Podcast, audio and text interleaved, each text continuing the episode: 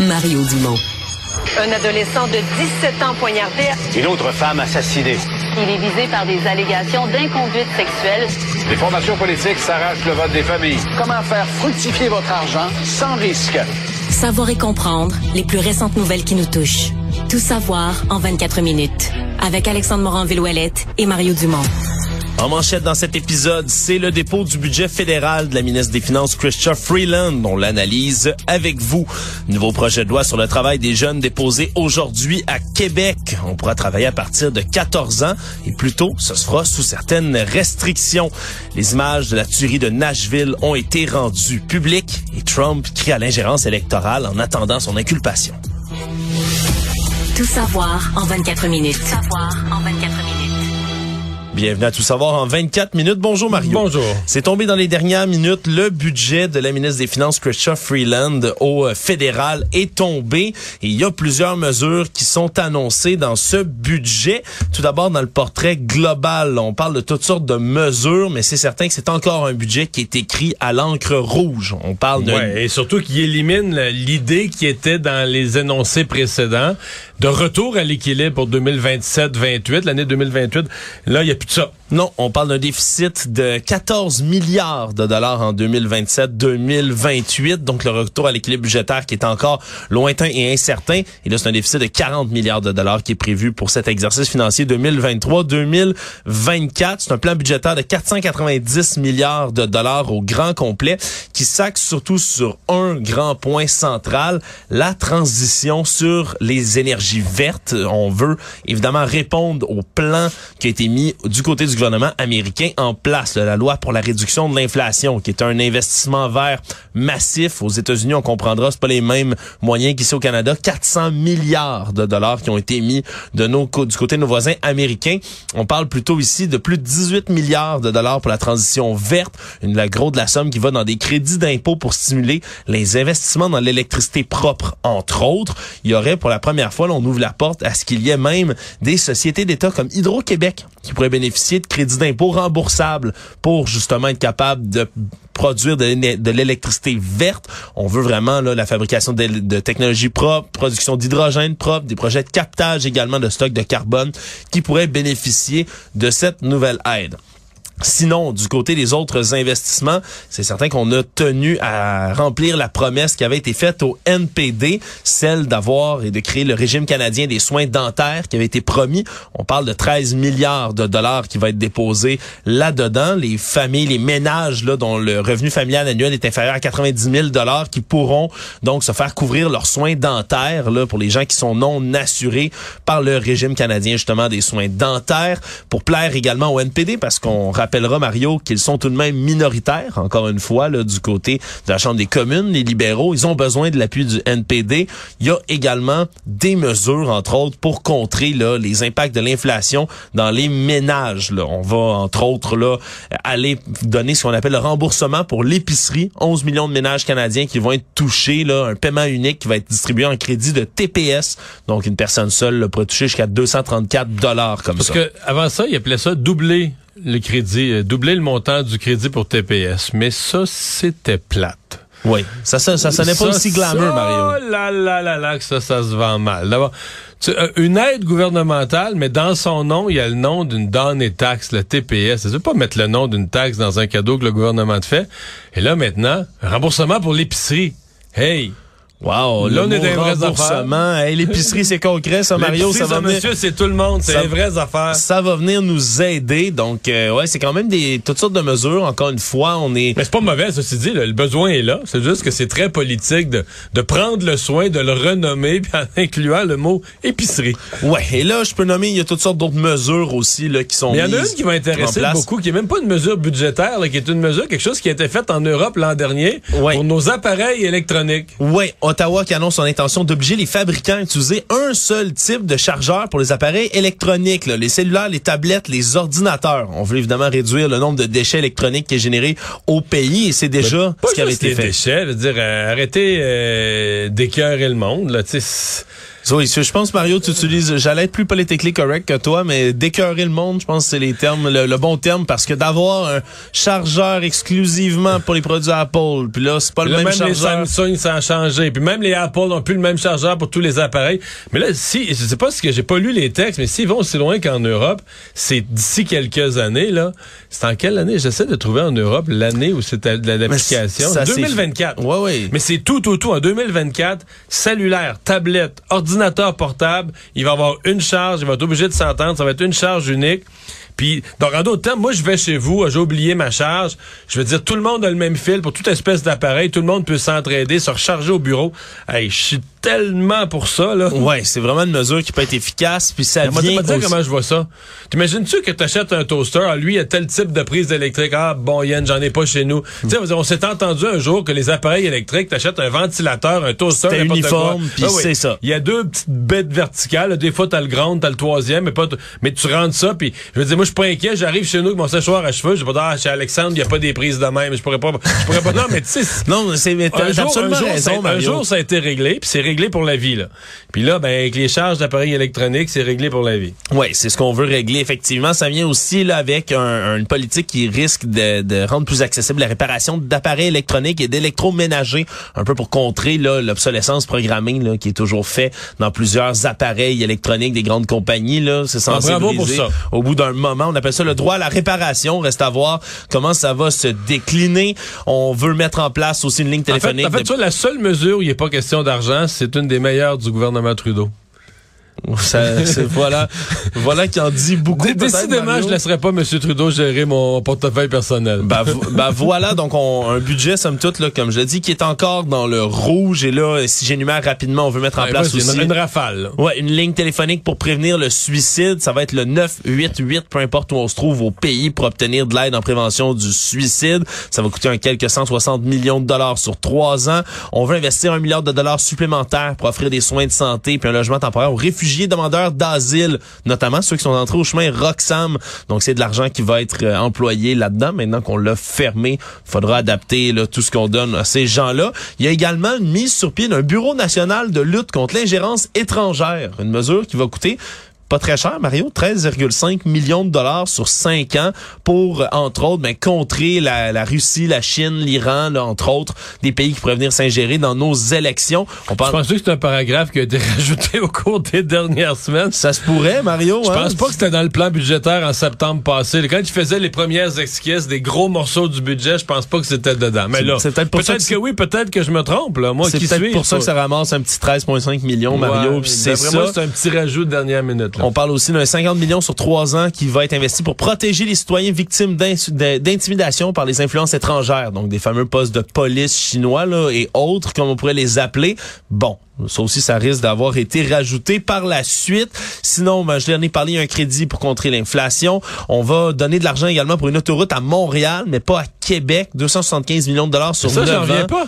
Ils ont, une- ils ont pas arrêté de dire aux gens de Québec, le tunnel, non, on finance plus aucune route, juste les transports en commun, puis ils vont financer une route à Montréal. Oui, absolument. Je suis démonté. L'autoroute Bonaventure à Montréal qui est sous juridiction fédérale. Donc, Elle vient sera- pas d'être faite euh, de, complètement euh, par toute belle par Denis, euh, Denis Coderre? Faudrait que je revérifie là, là, exactement, euh, Mario. tout neuf, là. Bon. Tu sais, avant ça, c'était une autoroute toute bétonnée, en tout cas. On, on vérifiera quel segment, mais il me semble que l'autoroute Bonaventure est neuve. On veut mettre de l'argent aussi pour contrer les abus dans le sport. Là, on parle de 13,8 millions, millions pour euh, soutenir les efforts visant à bâtir un système sportif sûr et responsable. Donc, ça vient évidemment sans suivre tout ce qui s'est passé à Hockey Canada au cours de l'année. Là, euh, rapidement, évidemment, on n'a pas tous les chiffres au grand complet là, dans les mains. C'est, préliminaire. Tout ça, Mario, qu'est-ce que t'en dis, toi, en voyant ce budget-là? Ben, pour moi, euh, écoute, il y a des bonnes choses, mais euh, c'est vraiment le... c'est- la situation financière générale du Canada qui frappe. Pour moi, c'est ça. C'est là qui est le l'os là-dedans. C'est que tu fais un budget t'avais finalement, après des années qu'on se plaigne, Madame Freeland avait remis une cible, puis l'automne passé, là, dans son énoncé économique, elle avait remis sa cible en 2027-2028. On veut revenir à l'équilibre budgétaire. Puis là, je veux dire quoi? euh, son énoncé budgétaire, c'est quoi, fin octobre, début novembre? Là, on est Ouais. quoi, novembre? Décembre, janvier, février, mars, quatre mois, quatre mois et demi plus tard, finalement, là, le, pendant quatre mois, on a recru un retour au déficit zéro. Ouais, et là, là, on- là, on Puis plus, plus de retour à l'équilibre budgétaire. Madame Freeland admet désormais que la récession, là, il y a un risque légère, même d'une légère récession, c'est à l'horizon en ce moment. Quoi qu'il en soit, la dette va passer cette année à 1221 milliards de dollars, puis à 1256 milliards pour l'année prochaine. En, préparation de la sortie du budget aujourd'hui, je le relisais toutes mes affaires. Le déficit, le, pas le déficit pas en tout, mais la dette du Canada, la dette accumulée du Canada durant les deux années de la pandémie a augmenté de 500 milliards. C'est fou, là.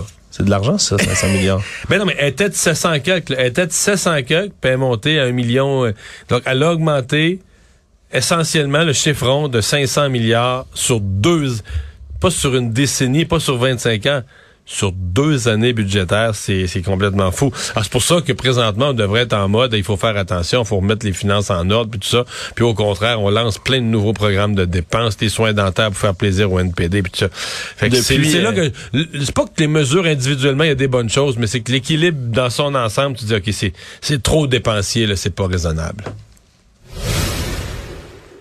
À Québec maintenant aujourd'hui que c'est aujourd'hui qu'a été déposé le nouveau projet de loi du ministre Jean Boulet sur l'âge minimal du travail.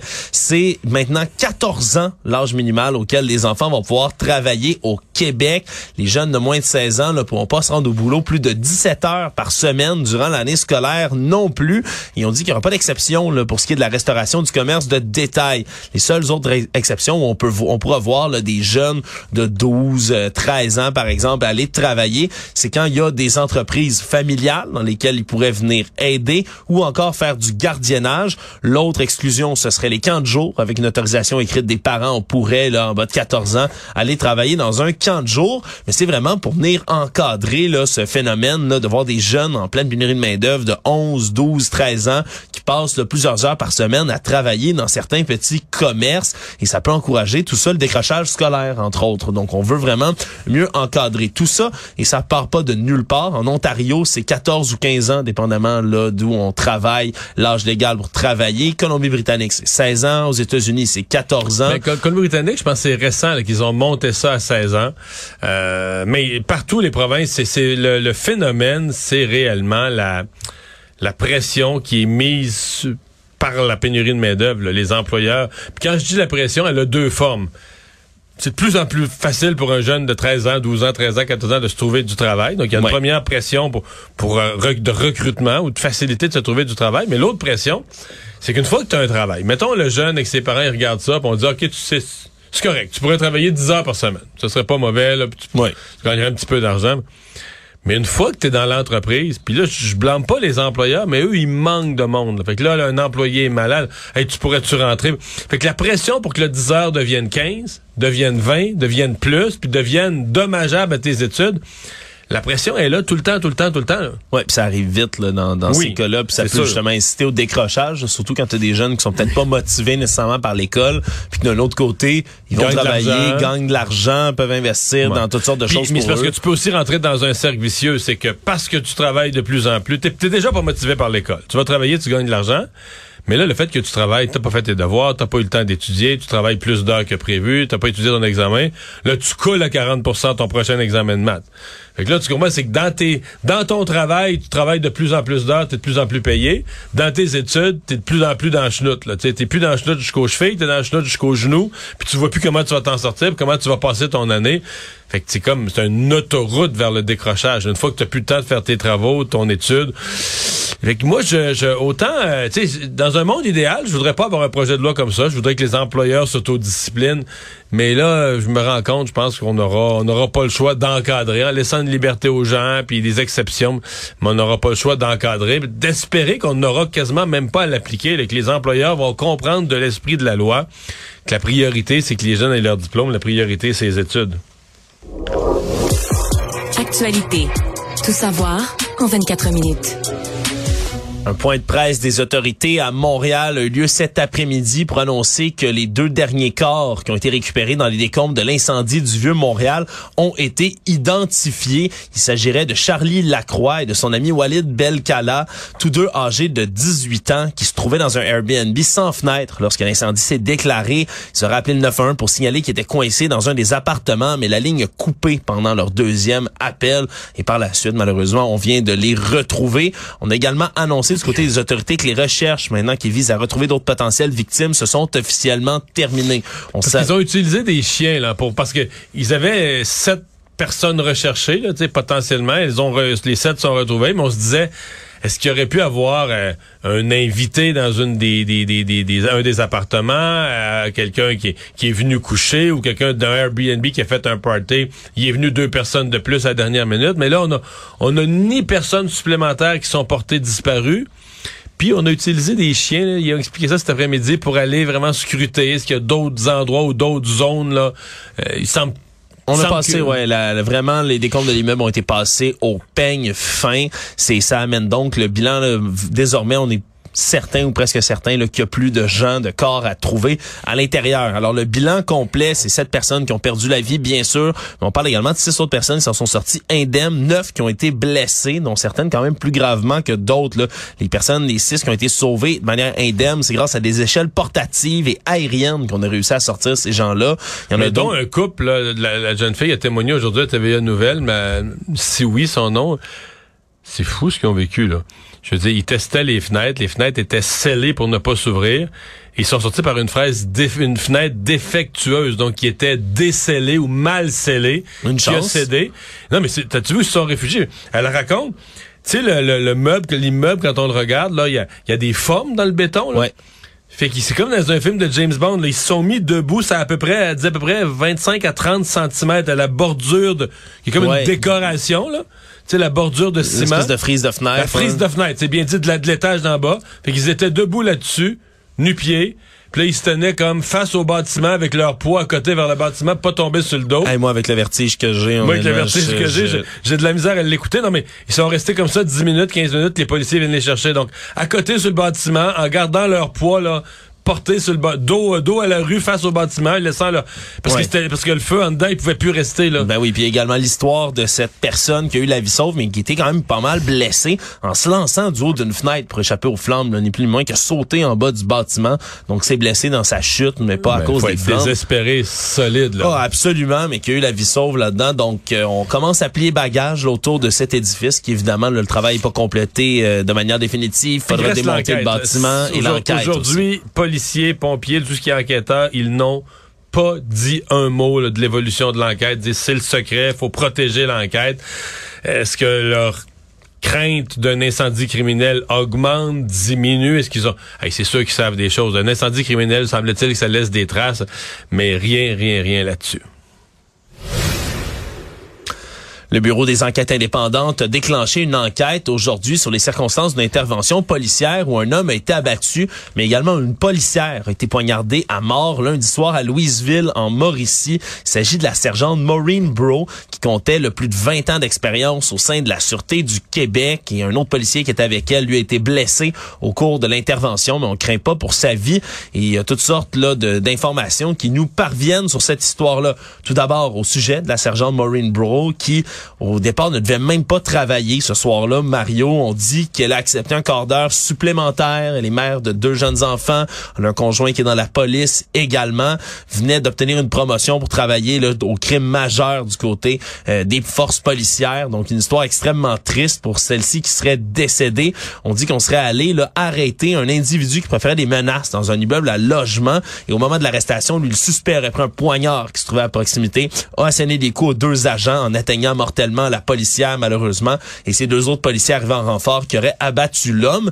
Et l'autre partie, on reçoit plus d'informations, Mario, c'est sur l'accusé lui-même. L'homme, Isaac Brouillard-Lessard, aurait été déclaré criminellement non responsable cinq fois de suite. pour des agressions quand même graves, là, dont une, je pense, contre son propre euh, psychiatre, mais de- des gestes violents, etc. On parle de voie de fait et de menace à cinq reprises, puis c'est un verdict de non-responsabilité criminelle. Et pourtant, on dit qu'il restait ben, toujours en liberté, sous condition à chaque fois, mais se faisait remettre en liberté. Et même dans un, dans un examen de troubles mentaux qui était rendu le 16 février 2022, on y lit, la commission est convaincue que l'accusé représente toujours, en raison de son état mental, un risque important pour la sécurité du public, tout en disant que ça pouvait se gérer comme risque s'il était bien suivi. Et ce que le maire de Louisville avait comme information, je lui ai parlé ce matin, ça fait quatre mois que le type habite à Louisville et rapidement, il est devenu un problème pour le voisinage, menaçant. D'ailleurs, c'est pour ça que les policiers allaient l'arrêter. Et un type encore, parce qu'on va vite du côté santé mentale, oubliant de dire que le type avait un problème important de consommation. Et pour moi, c'est pas la même affaire. Oui, Problème il, euh, de santé mentale, puis problème de santé mentale aggravé par une consommation de drogue importante, c'est deux phénomènes différents. Ça veut pas dire que la santé mentale est pas réelle, mais c'est un autre phénomène quand même. Oui, parce qu'il y a des longs antécédents de maladies psychotiques, oui, schizoaffectives, mais on parle aussi d'usage d'amphétamines en rémission, puis de troubles liés à l'usage du cannabis qui déclenchait entre autres les psychoses de Et donc, on, malheureusement, là, euh, on dit le, le risque était, était pouvait être géré si on le remettait en liberté avec un bon suivi. Malheureusement, est-ce que le suivi été bien fait dans cette histoire-là? Semble-t-il qu'il était depuis deux jours, il hurlait dans son logement comme un fou. Et ça lui est arrivé, là, un homme instable et violent, de se battre avec les voisins. Donc, euh, un cas là, dans lequel il serait important de faire un suivi également, bien que dans cette histoire-ci, l'accusé ait trouvé la mort. Tout savoir en 24 minutes. Toujours dans les suivis de santé mentale, le chauffeur d'autobus qui est accusé d'avoir tué deux enfants et d'en avoir blessé plusieurs en fonçant sur une garderie de Laval avec son autobus qu'il conduisait va être de nouveau appelé à comparaître le 26 avril prochain. Parce qu'il faut comprendre, il y avait un rapport psy- psychiatrique qui devait être présenté, annoncé pour le 28 mars au départ. Mais ce qu'on dit, c'est compte tenu de la complexité du tableau clinique du prévenu. Donc, on comprendra que c'est un cas complexe. Il y a des évaluations complémentaires qui ont été demandées. C'est ce qu'on a appris au Palais de justice de Laval ce matin. Et donc, le 26 avril prochain devra revenir comparaître. Donc, Pinel se donne un autre mois. Se donne un autre mois pour quand à même, là. Ouais, pour continuer à l'évaluer, là, on comprendra. On est toujours sans explication là, concrète de ce qui s'est passé dans ce cas de la garderie de Laval, ce qui a poussé cet homme à commettre de tels gestes. Mais il faut comprendre que même les experts en la matière ont besoin de plus de temps pour comprendre exactement tout ce qui s'est passé. On va les laisser travailler dans ce dossier-là. Le monde. La police de Nashville, le Metropolitan Nashville Police Service, a rendu public aujourd'hui les images des caméras, des caméras corporelles des agents de la police qui sont intervenus hier dans cette fusillade d'une école élémentaire de Nashville dans lesquelles trois adultes et trois enfants ont trouvé la mort. Et on, c'est des images, Mario, je sais pas si tu as eu l'occasion de euh, voir pour tout dire ça. aux gens là, qui veulent aller voir ça, puis ils sont sur le site de TVA Nouvelles, c'est des images du d'un policier d'élite avec une arme euh, très puissante, mais du moment où il descend de l'auto, le film commence, là, il sort de son, véhicule, il prend son arme dans sa dans le coffre, il rentre dans, on voit tout là. Il hésite un peu à choisir la porte, il rentre dans l'école et on le voit jusqu'à temps que la suspecte soit abattue là. Oui, on voit et on entend, là, c'est quelque chose. Là. Il y a à la fois les caméras de sécurité de l'établissement où on voit euh, Audrey Hill, qui est justement la personne là, qui, qui a été coupable de, ce, de, de ces gestes-là, de ce massacre-là, qui serait une personne transgenre de 28 ans, qui répond donc au nom de Audrey Hill, ancienne élève de l'établissement. On la voit rentrer là, avec un pantalon de camouflage, une veste tactique, une casquette calme, hein? rouge. bizarrement, calme. bizarrement, euh, même qui j'entendais une commentatrice dire nonchalante, là, puis Ouais. je trouvais que le mot euh, c'est ce qui c'est ce qui étonne là. Ouais, c'est pas on- une personne agitée, énervée. On la voit rentrer, tirer sur les portes. Là, on comprend, les portes étaient verrouillées, mais c'est des portes où, qui sont vitrées et elle tire sur les vitres pour juste les démolir pour ensuite entrer dans l'établissement. C'est ce qu'on comprend. Et donc, par la suite, ben, les agents dans les autres vidéos, comme tu les décrivais, qui entrent et qui, finalement, là, on entend le bruit des balles. Mais ça rend fou. C'est, c'est- je préviens les gens, c'est difficile à regarder. Ouais. Puis tu te demandes même le policier, parce que il y a tellement, il y a comme deux niveaux de sirène, d'alarme, du monde qui crie. Ah, du bruit, là, entend les gens Euh, crier, je les même pour balles. le, le policier, tu sais, comment tu gardes ton sang-froid, ta vie est menacée? Moi, tu as un bruit d'alarme, maintenant je rentre dans une maison, un bruit d'alarme, ça me rend comme dingue, là, un bruit là, tu sais, fort, strident, là, ça joue dans le cerveau. Là, t'en as comme deux superposés, plus des bruits de coups de feu, plus du monde qui crie. Je me disais, pour garder ta concentration, garder ton esprit focus, c'est aussi bien d'avoir un bon entraînement. Ouais, absolument. Et d'ailleurs, c'est, on comprend la nervosité des, des, des forces de l'ordre parce qu'ils Ah. abattent euh, Madame L en question là, dans, dans la vidéo. On la voit être abattue et glisser au sol. Puis même par la suite, alors qu'elle glisse et qu'elle garde quand même son arme dans la main, là, à ce moment-là, elle semble être décédée. Mais les agents qui prennent On pas, continue de lui dire, lâche ton on arme. continue de dire lâche ton arme, puis même de, de- de- d'en- d'envoyer quelques balles de plus là, pour être comme certain. Bref, on voulait être extrêmement transparent du côté de la police de Nashville, suite évidemment à ce qui s'est passé à Uvalde on au que Texas. pas bien quand même. Je, ben, on a vu ça, là, puis tu sais, on le regarde, mais est-ce que... euh, D'abord, est-ce qu'il faut montrer aux futurs capotés qui vont faire ça, de quelle façon la police intervient? Je suis pas sûr de la Ouais. diffusion. C'est, c'est, c'est, c'est des images qui sont extrêmement difficiles, puis dans tous les cas aux États-Unis, ça relance encore une fois, puis je le mets en gros guillemets, tous les enjeux autour du contrôle des Elle, elle en armes à avait feu. sept. Oui. Avait sept, elle est rentrée dans l'école avec sept armes à feu légales. Ouais, C'est complètement Pour, dé- pour tenter de réguler ça, faudrait que les élus républicains comme démocrates s'entendent. Et aujourd'hui, à voir Marjorie Taylor Greene, cette députée euh, extrêmement controversée de la Chambre des représentants, dire que c'était sûrement à cause que c'était une femme transgenre puis de ses hormones qu'elle avait décidé de flinguer tout le monde. Et c'est pas de la faute des armes à feu. On est encore loin du compte. Résumer l'actualité en 24 minutes, c'est mission accomplie.